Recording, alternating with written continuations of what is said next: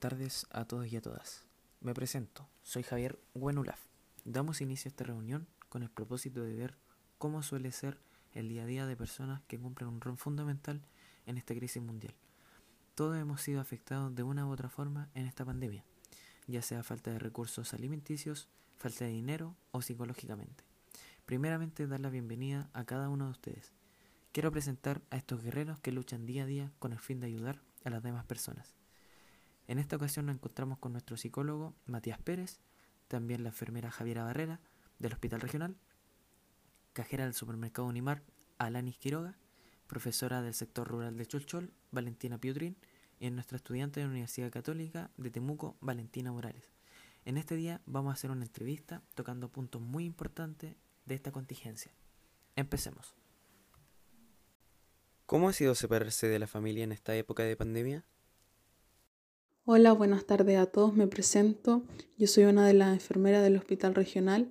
La verdad es que ha sido muy difícil ya que yo soy una persona muy cercana a mi familia y bueno, a mi mamá sobre todo. Para mí han sido semanas sumamente complicadas en lo emocional. Me cuesta mucho no poder verlos. Hace tres meses que no veo a nadie de mi familia. Prácticamente mi vida está girando en torno al hospital en estos momentos. Llevo más de 80 horas semanales donde tengo que moverme de una sala a otra tratando de dar lo mejor de mí cada día. Con mi familia nos comunicamos por videollamada cuando tengo un tiempo libre y les digo que estoy bien para no preocuparlos, pero en realidad ellos saben que no es así. Claro, nadie nos preparó para, para que de un día a otro las cosas fueran tan distintas. Las cosas que encontramos sencillas, hoy en día anhelamos hacerlas bien. ¿Y ustedes? Si bien nosotros no estamos tan separados de nuestra familia, es riesgoso llegar a la casa porque no sabemos a quién vamos a atender o en el mismo trabajo con nuestros mismos colegas. E igual se extraña un beso o un abrazo, sobre todo en las festividades del Día del Padre o el Día de la Madre, donde era infaltable algo así teniendo a nuestros padres cerca. Quizás la tecnología nos mantiene en contacto, pero nunca será lo mismo reemplazar el afecto físico. Es algo muy difícil, como lo han dicho anteriormente. La angustia de no saber cómo están o cómo se sienten, porque una llamada, claro, te comunica, pero no te da satisfacción de que realmente estás bien. Exacto. Respecto a eso, eh, se ha hablado de un saludo o un abrazo. Es un arma mortal, entre comillas. ¿El concepto de arma mortal cree que genera inquietud en la sociedad y en ustedes? Por supuesto que genera inquietud el hecho de que algo tan normal, algo casi de educación, el saludo de mano cuando llegamos a un lugar y ahora eso es extremadamente peligroso. Las veces que he visitado a mis alumnos para entregarles el material de estudio, las ganas me consumen por darle un abrazo a cada uno de ellos y saber que están bien, pero por ahora todo eso se mantendrá guardado. La sociedad no está tomando la palabra como tal porque les cuesta asumir que algo tan sencillo puede significar algo tan fuerte. Y probablemente esto pasa porque no sepamos realmente lo que es. Nunca hemos visto una emergencia sanitaria de esta envergadura. Estamos aprendiendo, eso está muy claro, pero estamos reaccionando demasiado tarde. Sinceramente nos llega a generar inquietud. Hemos visto que las personas después de la insistencia puede ser va adaptándose al nuevo hábito de no saludar ni de beso o abrazo. La verdad es que para nosotros sí lo es porque hemos visto continuamente casos de cómo personas se han contagiado por un simple saludo y no lo estoy diciendo exagerada ni nada de eso. Es una realidad, realidad en que la sociedad no está tomando conciencia de lo que está pasando ni tomando las medidas necesarias. No se está generando conciencia por el hecho como lo plantearon anteriormente, porque la mente no genera esa señal de peligro en un saludo de beso o de abrazo, que desde que nacemos tenemos ese hábito y que nos sea prohibido hoy. Toda nuestra vida acostumbrados y verlo como un arma mortal está siendo difícil para la sociedad, de hecho incluso para mí. ¿Cómo enfrentarían la pandemia en caso de que afecte a un familiar cercano a ustedes? Como lo dije anteriormente, soy muy cercana a mi familia, entonces sería muy doloroso saber que uno de ellos se, contagió, ya que he visto de cerca esta enfermedad y no me gustaría que ellos pasaran por algo así. Sí, igual coincido con lo mismo. Lo más difícil sería no verlos, entrar a un hospital y no saber en qué estado van a salir. Creo que esto es lo más duro de esta pandemia. Lo tomaría de forma responsable, preocupándome por mi familiar y que si está en cuarentena en su hogar, buscar las formas de poder ayudarle, además que sería mucho más consciente, teniendo más resguardos por mí y por el resto de mi familia. Ya lo han dicho, es difícil, con todo el confinamiento y no saber de ellos y llegasen a contagiarse, uno de forma inmediata lo que piensa es en un hospital. Y si entran, puede ser que nunca más los volvamos a ver. Ese miedo se siente más latente en estos tiempos. Hemos visto muchos hechos de irresponsabilidad en esta pandemia, como por ejemplo eh, fiestas clandestinas, comidas familiares, gente que no respeta la cuarentena total, obteniendo permisos innecesarios y en lo que hemos visto involucrado principalmente a la población joven. ¿Cómo logramos transmitir un mensaje más claro o profundo que tenga fuerte repercusión en ellos? Qué difícil lograr transmitir un mensaje. Viendo lo que pasa a nuestros alrededores, es muy evidente lo que sucede. Pero para complementarlo, lo que dijo anteriormente la enfermera, esta pandemia no respeta edad, color de piel, estatus social y sí, hemos visto que afecta a más una población en su mayoría. Pero el ser joven no significa ser inmune al contagio. Yo hablo desde esa población joven, al igual que la enfermera aquí presente. Y más que sentir rabia, siento decepción en este punto de que tan insensibles y en cierta forma egoístas somos la población joven para ayudar a los de mayor riesgo. Mis compañeros organizan fiestas y ellos mismos serán los profesionales el día de mañana. Creo que todo ocurre por la educación de las personas. Por ejemplo, los niños encuentro que son preocupados y claros con lo que sucede, junto con todo lo que esto implica. Creo que si ellos lo logran entender de manera fácil, no entiendo por qué los más jóvenes o adultos no puedan comprenderlo.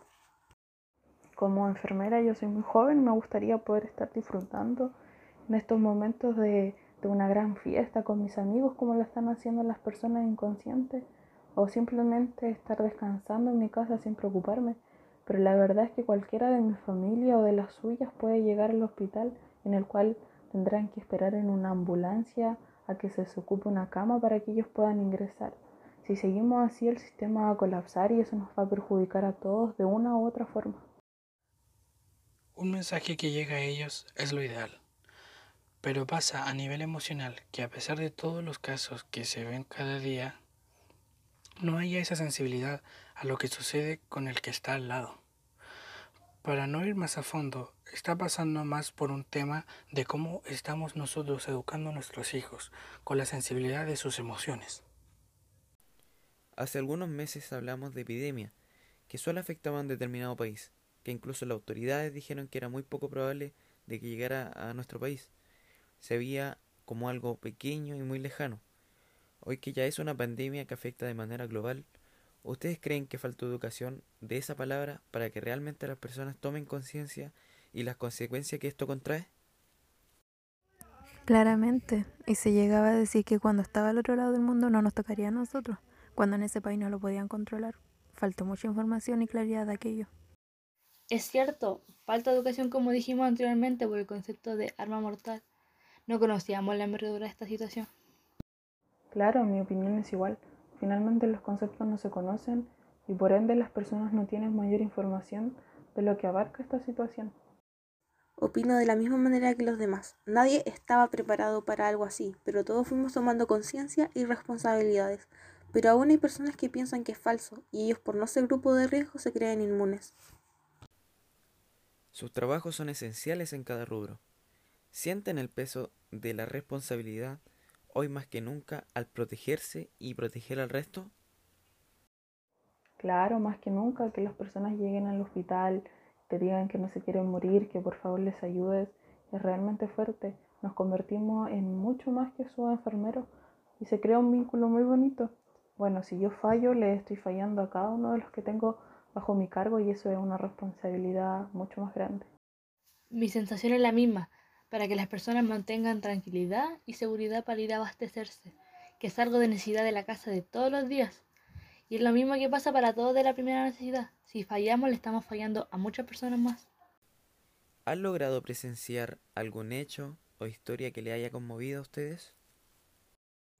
Son muchas las historias que conozco. Hace unos días conocí la historia de don Juanito. Él es un abuelito que vive en el campo con su esposa y su pequeño nieto. Él se contagió por salir a hacer una pega para poder llevar comida a su casa. Cuando él llegó al hospital estaba súper mal. Me decía que no se quería morir por su viejita y que por favor le ayudara. Yo no puedo juzgar a aquellas personas que se contagian por ir a trabajar y querer llevar el sustento a sus casas. He visto muy poca solidaridad en general de la sociedad pero hay un hecho que me conmueve. Yo llego muy temprano a mi turno en el supermercado y a las primeras personas que veo en las filas son los adultos mayores. A la población que debe estar resguardándose está esperando para abastecerse. Con esto de la educación y las clases online, hubieron muchos compañeros que se vieron obligados a congelar su año académico, porque no tienen conectividad en las zonas rurales donde viven, teniendo dos opciones, congelar o perder el año, porque tampoco podían ver las clases grabadas. Y eran personas que realmente, pese a todo, querían continuar. Y también uno se pone en el lugar de ellos, porque este sistema de clases es muy complicado, para los que tenemos el acceso y más aún para quienes no tienen ni un computador o internet. En mi caso, son innumerables las historias que me ha tocado presenciar. La mayoría de mis alumnos viven en el campo, sin señal y sin los elementos necesarios para seguir su enseñanza educativa, donde cualquier forma de hacerles llegar el material, guías o tareas se hace muy complejo, pero eso me ayuda a mí a darme cuenta de por qué elegí esta profesión. Muchos de ellos tienen que ayudar a sus familias con la crianza de los animales o cuidar de sus hermanos menores mientras que sus padres hacen las labores o se preocupan de los quehaceres del hogar, donde nada les sobra. Claro, no se puede juzgar, pero sí deberíamos crear conciencia e incentivar las cadenas de ayuda para recordar a nuestra población del riesgo. Últimamente, ¿han notado un cambio en sus emociones? Y al hablar de cuarentena o confinamiento, si lo tuvieran que expresar en, en un estado de ánimo, ¿cuál sería? Sí, mucho más sensible. Mis emociones son muy cambiantes durante el día y las cosas me afectan más. Que si me encontraba en una situación difícil era capaz de buscar la solución. Y si tuviera que definir cuarentena en un estado de ánimo, sería ansiedad. Mucho desgaste emocional el no salir y las noticias sobre la pandemia todo el día y por todos los medios, más con la exigencia y demanda universitaria, es una montaña rusa de emociones. Definirlo en un estado de ánimo sería agobiante. He tenido muchas emociones de un segundo a otro, pero sin duda la que más ha permanecido ha sido la angustia por no poder hacer más. Sé que todos estamos pasando lo mismo, pero de diferente manera. Puedo definir el confinamiento como preocupación, ya que las personas tienden a pensar mucho más las cosas. Por momentos muy triste, desgastada física y emocionalmente. Pero como dije antes, hay situaciones en las que me motiva a que mis alumnos puedan recibir y entender la materia, en estos momentos son los que dejan ver tu verdadera vocación. Según mi parecer, esto es normal verlo en estos tiempos. No sé qué dirá nuestro psicólogo. Exacto. Tenemos cambios de emociones muy drásticos, que sumado al confinamiento o cuarentena nos hace aún más sensibles. Es normal eso. Mucho más por las profesiones de cada uno y lo que tienen que vivir todos los días. Lo que sí es extraño es que no sientan nada y que una persona haga caso o omita a esta situación como si nada estuviese pasando, haciendo su vida de manera normal. Eso sí extraño. Para finalizar nuestro tema de conversación, quiero que compartan su reflexión y me respondan. ¿Cómo se imaginan el estilo de vida propio y el de la sociedad después de la pandemia? Yo creo que generamos más conciencia, porque cuando termine todo nos daremos cuenta de lo imprescindible que es la vida, que todos los días pueden ser distintos y hay que aprender a valorar lo que tenemos hoy. Qué difícil es imaginarme el estilo de vida que tendremos después de todo esto, pero me lo imagino de mejor manera en los temas sociales, con nuestra familia, en lo personal. Siento que vamos a valorar mucho más las cosas, aun cuando son simples, que vamos a, a tratar de compartir el mayor tiempo posible con nuestras familias, con nuestros amigos, valorando a quienes nos rodeen, y así me lo imagino. Comparto la misma percepción. De un día a otro despertamos en un mundo donde cambiaron las cosas habituales radicalmente. A mi parecer, yo valoraré mucho más los momentos con mi familia, reunidos en alguna celebración familiar o lo que antes parecía algo tan simple, una clase con todos mis alumnos, ver sus avances y su crecimiento, detalles que antes veíamos como tan pequeños y hoy anhelamos tanto, y en lo social creo que seamos más empáticos, más amables con las personas que tenemos a nuestro lado dejar todas las diferencias y replantearnos todo lo malo que venimos haciendo, donde hacer un mundo mejor está en nuestras manos.